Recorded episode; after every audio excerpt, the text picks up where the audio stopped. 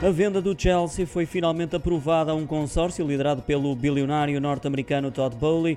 O governo inglês emitiu a licença que permite a conclusão do negócio, depois de ter assegurado que o atual detentor, Roman Abramovich, não sairá beneficiado, anunciou através da rede social Twitter. A ministra da Cultura, Média e Desporto britânica, Nadine Dorris, Falta agora o sim das autoridades portuguesas para que a venda se concretize, uma vez que Abramovich detém igualmente um passaporte português e já há contactos nesse sentido confirmados pelo Ministro dos Negócios Estrangeiros português, João Gomes Cravinho. A venda dos Blues já tinha sido aprovada pela Liga Inglesa, faltava o governo britânico pronunciar-se também sobre o negócio que ficará fechado por um montante a rondar os 4,9 mil milhões de euros.